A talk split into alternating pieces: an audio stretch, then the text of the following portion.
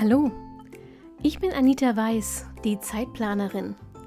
Genau wie du will ich meine Zeit wieder selbst kontrollieren, sie genießen und auch mal mit Leidenschaft verschwenden. Deshalb teile ich hier im Zeitplanerin Podcast meine Lieblingstools und Methoden aus dem Zeit- und Selbstmanagement mit dir. Mit dieser neuen Episode wünsche ich dir jetzt richtig viel Spaß und eine gute Zeit. Hallo, wie schön, dass du wieder dabei bist bei der neuesten Episode vom Zeitplanerin Podcast.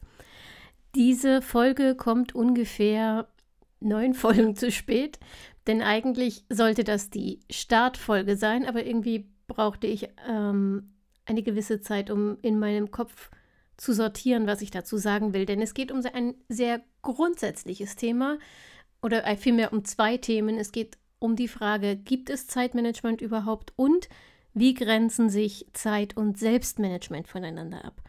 Klingt nach einem gewichtigen Thema, es wird trotzdem eine kurze Episode, denn ich habe beim drüber nachdenken und aufschreiben festgestellt, für mich ist es eigentlich kein großes Ding und ich habe in ein paar Minuten erklärt, wie ich die Sache betrachte und welche Antworten ich auf diese Fragen habe und damit bin ich durch. Wenn du dich schon eine Weile mit Zeitmanagement beschäftigst, dann hast du sicher schon mal irgendwo gelesen, dass es Zeitmanagement eigentlich nicht geben kann. Die Argumente sind dann immer, dass man Zeit ja nicht managen könne, weil sie immer gleich schnell vergeht und sich eben auch nicht anhalten ähm, oder beschleunigen oder verlangsamen lässt. Das stimmt, unzweifelhaft, aber aus meiner Sicht ist das kein Ausschlusskriterium für Zeitmanagement. Managen bedeutet für mich verwalten oder gestalten.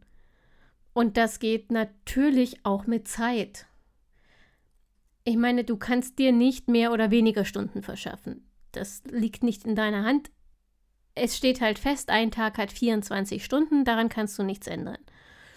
Aber Zeitmanagement bedeutet zu entscheiden, was du wann machst und diese Tätigkeiten so zu organisieren, dass sie in deinen Zeitrahmen passen. Also du entscheidest, wie du die Stunden, die du zur Verfügung hast, füllst. Und das ist für mich Zeitmanagement. Insofern, ja, selbstverständlich gibt es Zeitmanagement. Aber auch das stimmt, da stimme ich mit der Kritik überein. Ganz viele Dinge, die unter dem Label Zeitmanagement verkauft werden oder diskutiert werden, haben eigentlich damit gar nichts zu tun, denn eigentlich ist der Bereich Zeitmanagement ein sehr eng abgegrenzter Bereich und die allermeisten Dinge, die äh, unter diesem Label eben verhandelt werden, sind eigentlich eher Selbstmanagement-Angelegenheiten. Wenn es nämlich darum geht, zum Beispiel mit Konzentrationsschwierigkeiten umzugehen oder auf, äh, auf Schieberitis oder Überforderung oder Sprunghaftigkeit, dann kannst du das nicht mit Zeitmanagement beheben. Hier verläuft die Grenze zum Selbstmanagement. Allerdings ist diese Grenze fließend und sie verläuft auch für jeden äh, ein bisschen anders.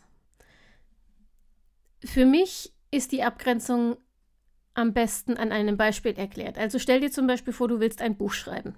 Ich gebe zu, wir hatten dieses Beispiel diverse Male bereits im Podcast, aber trotzdem, stell dir vor, du willst ein Buch schreiben neben deinem Job und deiner Familie. Zeitmanagement bedeutet jetzt zu planen, wann du wie viel Zeit nutzen kannst, um zu schreiben. Punkt. Selbstmanagement sind jetzt all die kleinen Kniffe und Tools, die dir helfen, wenn dein innerer Schweinehund dich lieber auf die Couch statt an den Schreibtisch schicken würde. Wenn du eine Schreibblockade hast und die lösen musst. Oder wenn du dich vor lauter Plotideen plötzlich in drei Manuskripten gleichzeitig verzettelst. So viel zur Definition. Aber eigentlich, finde ich, ist es völlig egal, wie wir es nennen. Denn Zeitmanagement funktioniert ohne Selbstmanagement nicht und umgekehrt.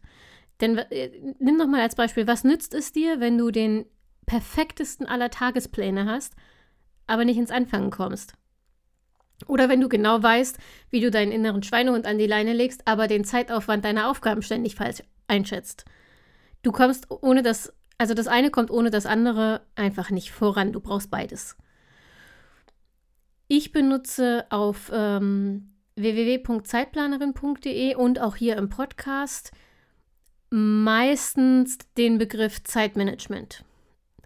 allerdings eher aus Pragmatismus als aus definitorischen Gründen. Selbstmanagement als Keyword, als Schlagwort wird in den sozialen Medien zunehmend wichtiger. Das stimmt, da taucht es immer öfter auf. Immer mehr Coaches und Influencer beschäftigen sich mit dem Thema, auch im Rahmen von Persönlichkeitsentwicklung.